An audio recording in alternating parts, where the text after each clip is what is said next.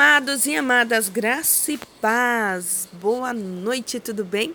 E hoje o nosso áudio saiu um pouquinho mais tarde. Hoje eu quero falar com você sobre o tema Saindo da Tempestade.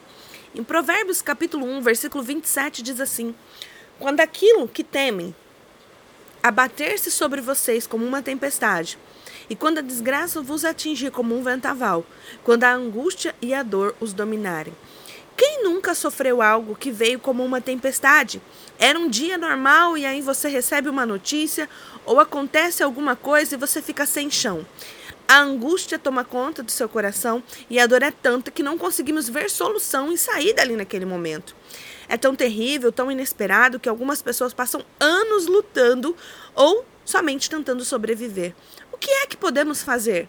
A Bíblia nos ensina em Jeremias capítulo 33, versículo 3 assim: Clama a mim e responder-te-ei, e anunciar-te-eis coisas grandes e firmes que não sabes. Podemos clamar, falar em alta voz ao Senhor e ele nos responderá.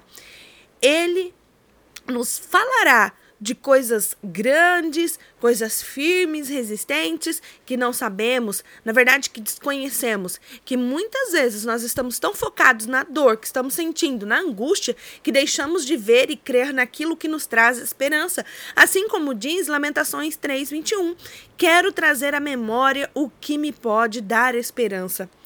Você precisa focar nas coisas boas, nos momentos bons que você já viveu.